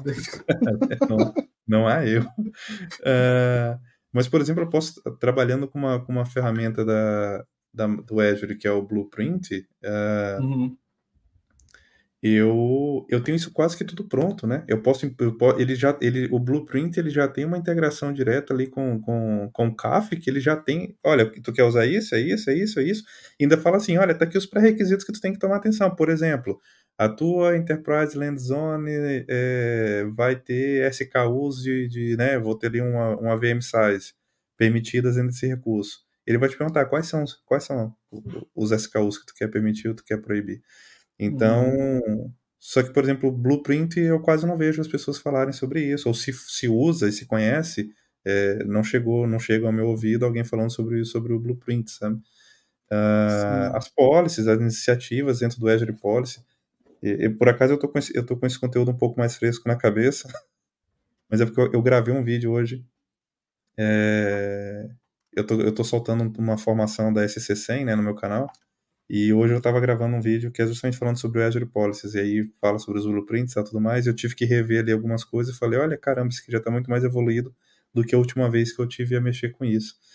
Uh, e só um, um, último comentário aqui, Albert, só para nível de curiosidade, eu já conheci, eu já conheci é, projetos, eu já cheguei isso depois, né? Mas o projeto inicial ele, ele precisou ser modificado porque a pessoa curiosa que começou a querer construir alguma coisa no Azure para a empresa, ele simplesmente ele falou assim, bom, eu vi um vídeo no YouTube, eu aprendi como é que eu faço para instalar o AD eu levantei um servidor do lado aqui com a AD minha identidade está sincronizada com Azure, aí está tudo já lá em cima, eu também aprendi como é que faz para criar uma máquina virtual, aí ali onde tem a VNet, ele falou assim, ah, é uma, são duas máquinas ali, uma com SQL e uma com, com, com, com IS.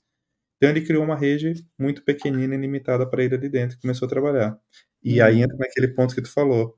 A máquina do desenvolvedor virou ambiente produtivo. E de repente a gente teve que desfazer tudo que ele fez e ter que começar literalmente do zero, porque eu tive um problema básico que era: eu não tenho rede, eu não tenho IP, eu não consigo expandir. Nem se eu quisesse tentar aproveitar, eu não tenho rede, como é que eu vou fazer? Então, Olha a importância de tu olhar, por exemplo, para o teu network. Qual que é a faixa Sim. de IP que tu está utilizando, até onde que tu pode crescer, quanto não. É, e são coisas que às vezes tu fala assim, não, põe aí 192.168.1.1 barra 24.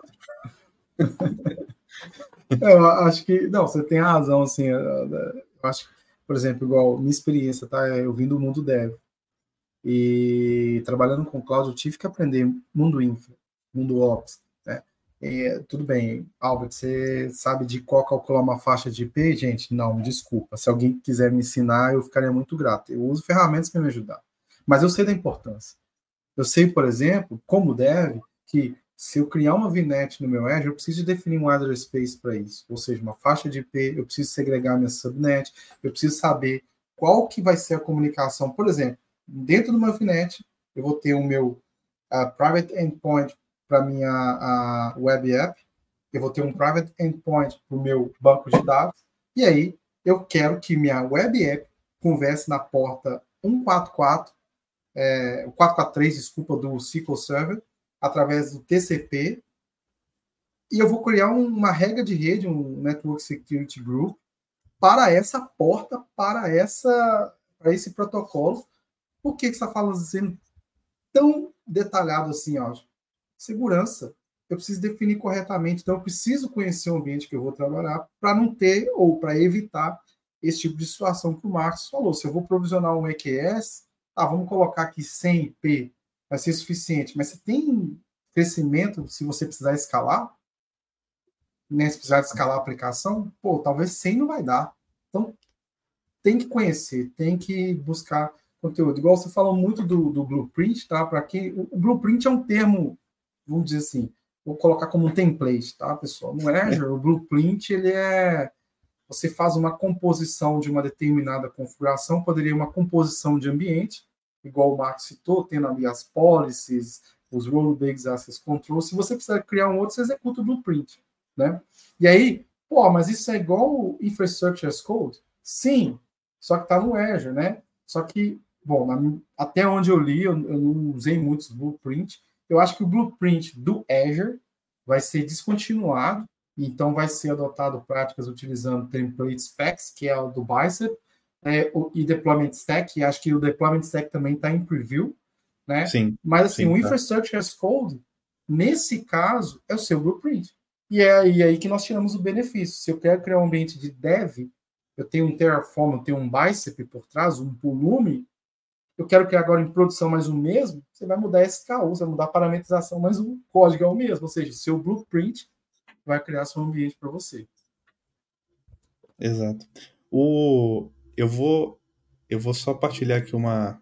Agora sou eu que peço licença para ti, tá? Para partilhar aqui o ecrã. Mas é sua. É, eu vou te mostrar uma coisa que, assim, como isso ainda está em preview, é, e eu vi isso hoje, eu não sei te dizer se esse preview, esse preview é de ontem, de hoje, já faz seis meses, tá? Ah, deixa eu ver aqui, eu quero a tela, o meu segundo ecrã. Só para completar essa explicação que estava dizendo, deixa eu expandir aqui um pouco. Isso. O que o, o, que o Albert comentou, pessoal, é, é isso mesmo. É, eu até brinco, eu falo que o blueprint, só por uma questão didática, tá? Imagina que isso aqui é o meu container, em que eu vou colocar coisas aqui dentro e vou mandar ele funcionar e ele vai levar essas coisas todas por trás. Eu vou ter o meu ARM template, eu vou ter o meu, o meu as minhas políticas de RBAC, eu vou ter as minhas Azure policies, eu vou ter é, é, que mais? Não lembro. Não lembro, é muita coisa para decorar. Mas olha só que interessante, o, o, o, o Albert. Quando eu venho aqui nas definições de esquema é, e peço para criar um esquema, ele me traz aqui, ó, Azure Security Benchmark Foundation. E tem o meu CAF Foundation. E quando eu venho no CAF, na opção do CAF, uh, bom, ele vai me pedir um nome aqui, tananã, tananã, onde que vai estar lá? Faz o nome direito, né? Tem, tem regras. Aonde que vai estar o recurso? O negócio é bagunçado, mas também nem tanto, né? Tá aqui na minha assinatura. Ok. Então eu venho aqui, seguinte.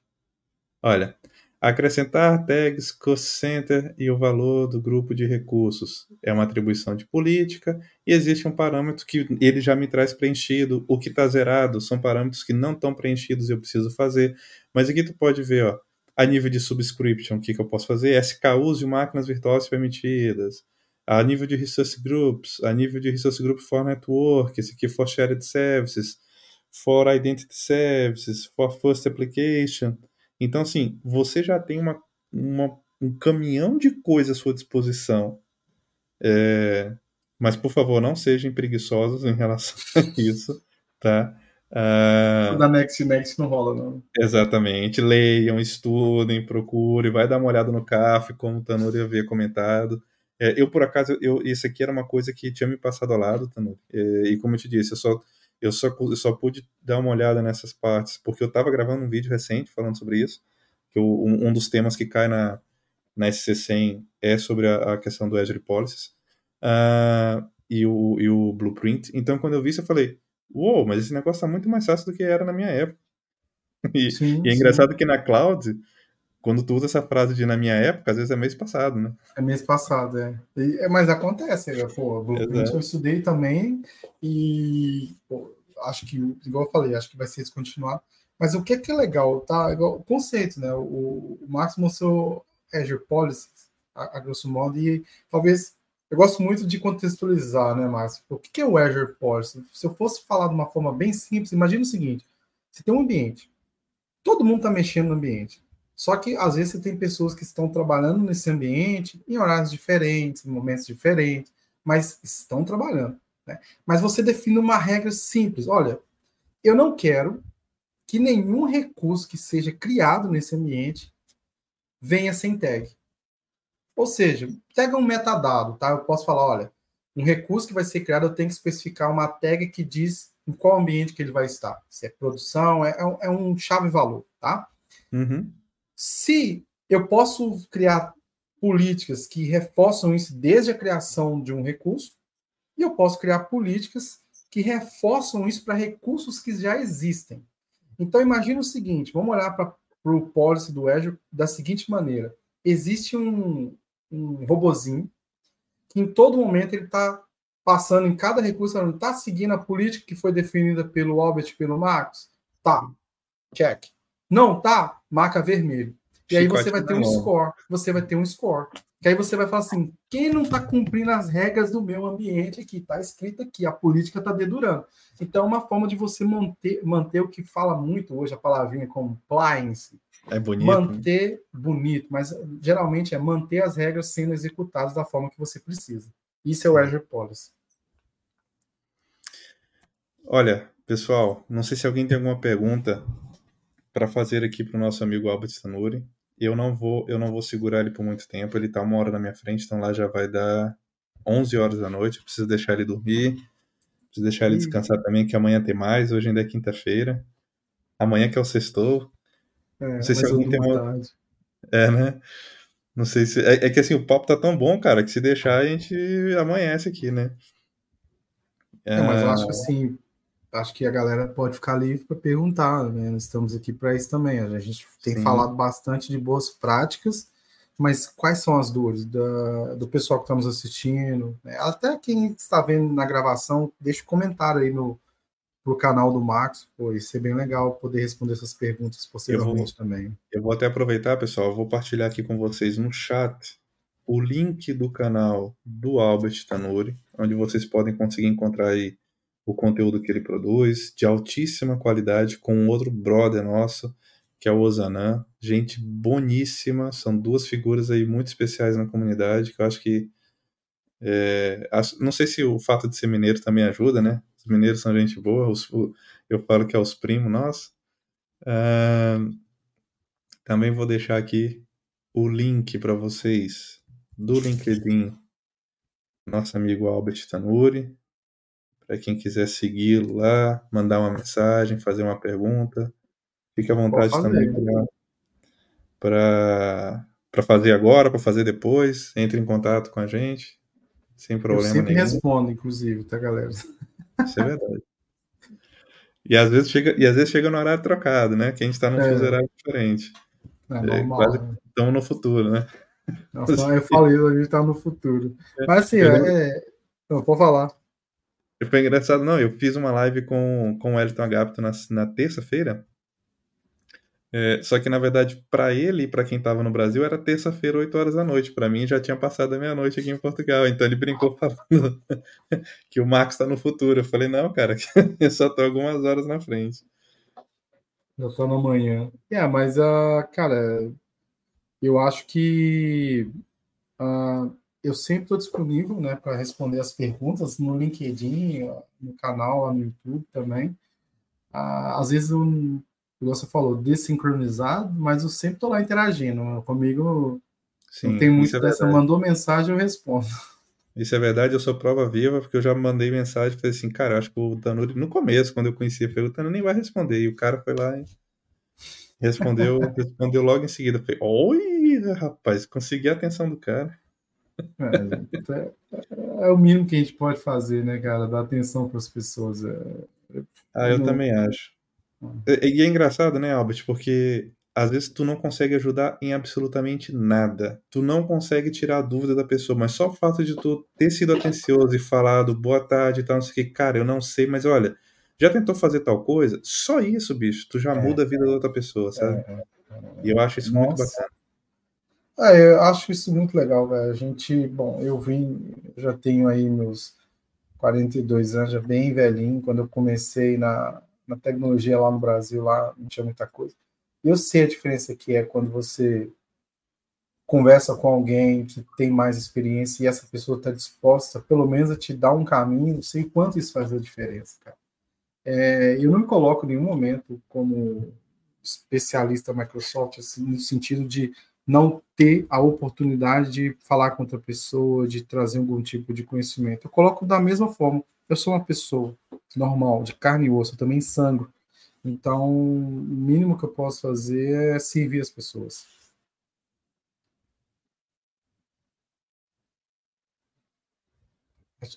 É que eu, eu tinha mutado aqui porque eu estava abrindo o LinkedIn e aí pela live ia começar a dar um eco aqui.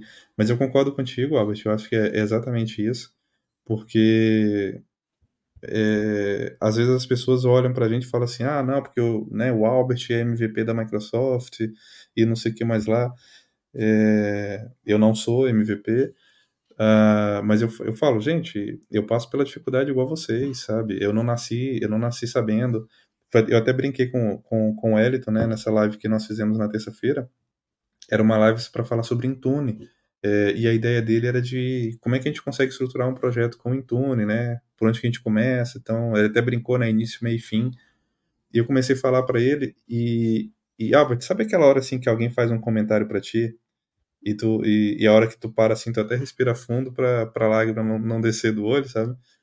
Uh, eu lembro, cara, que um belo dia eu peguei um projeto de Intune para fazer e eu olhei para aquilo e falei assim, cara, o que que é Intune? Eu nunca ouvi falar nesse cara, como é que faz isso? E era tipo assim, olha, segunda-feira tu vai para lá e já já corre atrás.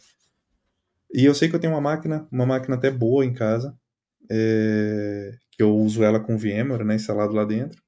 Então eu falei, cara, criar máquina virtual, criar um AD, vamos sincronizar tudo e vamos fazer tudo funcionar e tal, tudo mais. E comecei, cara. Uma semana, praticamente eu não dormi, não, não, não comia direito. E passado uma semana eu falei, não, tô pronto. Pode deixar que, que eu vou lá e faço. Cara, eu peguei um projeto gigantesco para fazer sobre o Intune. Eram 7 mil dispositivos. Na verdade, desculpa, eram 4, mas depois acabou é, subindo um pouco mais. Uh, e hoje eu estou ligado a um projeto que vai dar quase 32 mil. Deus me ajude, sabe? Então, e, e quando, e quando, e foi, foi muito, foi muito, foi a hora que eu te falei que é a hora que tu para para respirar, é, o Elton me mandou uma mensagem no WhatsApp e falou assim, cara, eu quero criar um quadro novo aqui no meu canal, é, e eu queria que tu viesse aqui abrir o canal com isso, que é justamente essa história de projetos práticos, foi assim que ele chamou, né, o título. Que doido. E, cara, eu queria que, que fosse tu, porque tu aqui tá virando uma referência no Intune e tal. Cara, foi a hora que eu parei, e eu quase parei, falei, bicho, eu pensei, né? Falei, cara, dois anos atrás eu, eu praticamente eu chorei sentado numa mesa falando, cara, como é que o Intune funciona? E hoje eu poder estar tá numa live respondendo pessoas, explicando como é que o negócio funciona, tirando dúvida, ensinando, criando. Eu tenho um curso inteiro de Intune no meu canal. É hora que tu para e respira e fala assim, Albert, é, cara, eu consegui. Eu consegui, é. sabe? Então, e é hora que, cara, não é um título de MVP, não é um título de MCT, não é um um AWS Build Community, não é, enfim, Google Expert, nada, não é nada disso que vai te trazer essa satisfação, sabe? É justamente esse feedback que volta da comunidade para ti pelo que tu, que tu, faz pela comunidade, sabe? Cara, isso é brutal. Eu... É, nem fala. O fato de hoje eu estar aqui na live, cara, para mim, igual o Cláudio me chamou para o Summit, eu me senti extremamente lisonjeado, sinal que de alguma forma eu estava fazendo alguma coisa boa é, o, o, Antônio, o Unicast, aí você me chama. Eu, cara, eu fico assim, bicho, para eu poder falar uma live com esses caras que, digamos, são os meus heróis, é muito gratificante, cara. É, é, é muito bom poder fazer parte disso. E, e de novo, é, e provavelmente eu tenho falado alguma coisa errada ou cometi algum erro, normal. É, eu sou pessoa. E, mas eu acho que o mais importante para mim é eu estou disponível, eu estou disponível para ajudar as pessoas é, no sentido do que eu tenho. Eu gosto muito, eu não lembro a referência bíblica, mas tem uma parte onde a, ao mendigo ele pede um dinheiro e, e, e, o apóstolo diz: Olha, eu não tenho muito, mas o que eu tenho eu te dou. E aí ele deu oração e o cara foi curado. O que eu tenho para oferecer é conhecimento. E se eu puder oferecer alguma coisa a mais, se Deus me abençoar, eu posso. Mas é, é, é bom demais, cara, poder ter esse contato com as pessoas. Isso é verdade. Tem até um, um comentário aqui do. Vou te contar essa história aqui do InfluxDB Expert. esse olha, o Albert, esse, esse Renan é um amigo que eu tenho aqui em Portugal, brasileiro também. É... Trabalhamos juntos há um tempo atrás. Hoje ele está numa outra empresa aqui. E nós estávamos juntos num projeto em que este cara que tu está vendo aí na foto, eu estou deixando muito bem gravado aqui na live, esse cara, ele, ele, é, ele é fera no DevOps. e eu tenho pego muito no pé dele, porque ele já era para ter estreado o canal dele para fazer vídeos de DevOps há anos, tá? É, o set dele, o setup dele tá brutal, cara. Daquelas mesas que levanta e desce assim só no botãozinho. Tipo, o cara tá brutal. Mas tá, tá enrolando para fazer os vídeos dele. E nós estávamos trabalhando junto num projeto, cara. E ele era o cara do DevOps. E o projeto era construir um novo cluster de, de, de AKS com Kubernetes. Uh, só que esse cara foi de férias. E adivinha quem que assumiu a responsabilidade do projeto? Porque eu, na, na, no projeto eu estava como team leader dentro do projeto. E, e, eu falei, cara, vamos lá, vamos, vamos construir esse, esse cluster aí. E em paralelo com isso, tinha um, um projeto de, monitor, de, de, monitorização que, que fazia, trazia informações do Azure, é, armazenava isso no, no, no InfluxDB e exportava isso para o dashboard sem grafana. E esse e, o, e o Renan, que era o, é o fera desse negócio, ele que estava fazendo. E, cara, eu sei que as coisas, as coisas precisavam correr, o Renan tava de férias, e eu só liguei para ele e falei assim: Ô Renan, me ensina como é que eu faço isso e isso. Olha, a, a instalação do InfluxDB eu faço do jeito A ou do jeito B. é, e, como é, e assim, na hora que o dado chega lá, tu configura isso pelo Grafana, ou isso antes tem que ser configurado no InfluxDB? E eu lembro de uma resposta que ele me deu, falou assim, cara, desculpa a sinceridade, eu não faço a mínima ideia, mas testa isso e isso, e se não der certo, tu me liga. Falei, tá bom. Cara, eu lembro que eu passei uns 3, 4 dias. Dois dias, certeza, eu não dormi. Eu não dormi. É... E aí, então. Isso foi tipo numa segunda. Eu falei com o Renan. Na sexta-feira eu liguei e falei, cara, ó, tá funcionando. Quando voltar, volta logo. O filho é teu, tá aqui na tua mão. Não quero saber desse negócio. Não quero saber de InfluxDB, nem de Grafana, nem nada. Monitor é contigo. Não quero saber desse negócio. E, cara, e funcionou, graças a Deus, ficou muito bom. Mas o, o Renan é um cara super gente boa. É... Até coloquei ele em contato também com o Zanan, para ver se o Ozanan dá uma, bate na cabeça dele também. Depois, se quiser bater na cabeça dele para bater. Ah, já, já tô falando aqui, ô, ô, ô, Renan, para com esse negócio. Cria lá o canal para eu assistir, cara. A gente precisa de conhecimento. Compartilha com nós também. Exatamente. Tem, tem que parar com isso. Renan, mas é, ele é um cara muito gente boa. Muito, muito, muito. Sossegadão, tranquilo, super gente boa. Bom. É, isso é bom, velho. É, é legal demais esse contato. É melhor do que qualquer documentação, né? Exatamente, exatamente. melhor do que qualquer documentação. Não, eu aprendi muito fluxo DB com ele, cara. É... E até hoje a gente troca figurinha. Eu preciso de alguma é, coisa, eu ligo para ele, ele precisa me ligar de volta. Isso, isso que é o bacana, né, o Albert? É. Porque, é... cara, eu acho, eu, e pelo menos eu aqui tô aqui no Brasil, é, eu, é impossível praticamente eu, eu participar de eventos presenciais no Brasil, né? É, então, por exemplo, eu vejo às vezes a Valéria, o Henrique, o pessoal que está em Recife, o Cláudio, não sei o que lá, uma hora ou outra eles acabam se encontrando, a gente não. Ou Sim. seja, eu parei para pensar nisso, eu falei, cara, faz para uns três anos que eu conheço esse pessoal inteiro, a gente fala quase todo dia, eu nunca vi essa pessoa fisicamente, sabe? Exato.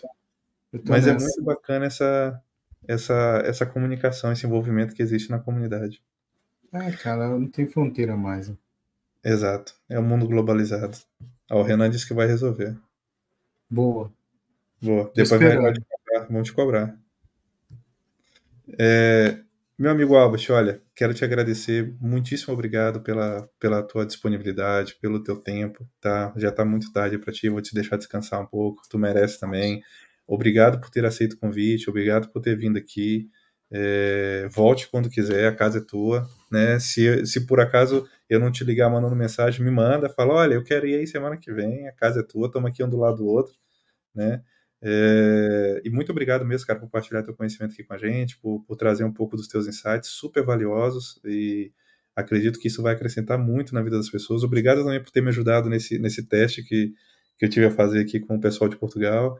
Uh, e, cara, um enorme abraço a ti e a gente estamos junto aí. Até o próximo. Que isso, eu, agradeço de novo né, a oportunidade, espero que realmente tenha trazido algum benefício para todo mundo né, que está assistindo a gravação, a live. É, e também, pessoal, apenas o primeiro contato, estou no LinkedIn, estou no, no CodeFC, tanto eu quanto os anões estamos sempre abertos para ajudar. E, Marcos, cara, top demais uh, o que você tem feito, obrigado uh, por trazer tanto conhecimento para a gente também. E estamos juntos, sempre. Precisando é só chamar também. Certeza, certeza. Tem mais evento aí para nós participar. Tem demais. Pessoal, muito obrigado. Até a próxima, tá?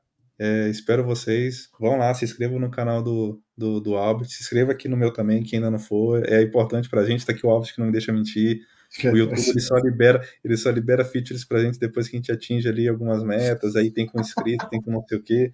Vai lá, curte, compartilha com, com seus amigos aí, passa o link para frente, né? Se inscreve lá no, no, no Code FC do, do Albert, se inscreve aqui no meu também, que ainda não está inscrito, tá bom? Eu estou tentando manter lives todas as quintas-feiras, tá? E na próxima, eu, eu soltei um curso novo de Cyber Security Architect, é preparativo para, para o exame da SC100. Eu estou soltando dois episódios por semana, às terças e às quintas. Então hoje de manhã eu soltei um, eu acho que o de hoje foi sobre o Sentinel, se eu não estou em erro. Essa semana foi Purview, Information Protection na terça, e hoje foi Sentinel. Na próxima terça eu solto o do Azure Policy, e eu acho que tem mais um ou dois que eu não lembro, que vai olhar mais para componente de infraestruturas e tal. É... E as nossas lives normalmente às quintas-feiras à noite também. Então, muito obrigado. Até a próxima. Albert, tamo junto. Tamo junto. Até mais.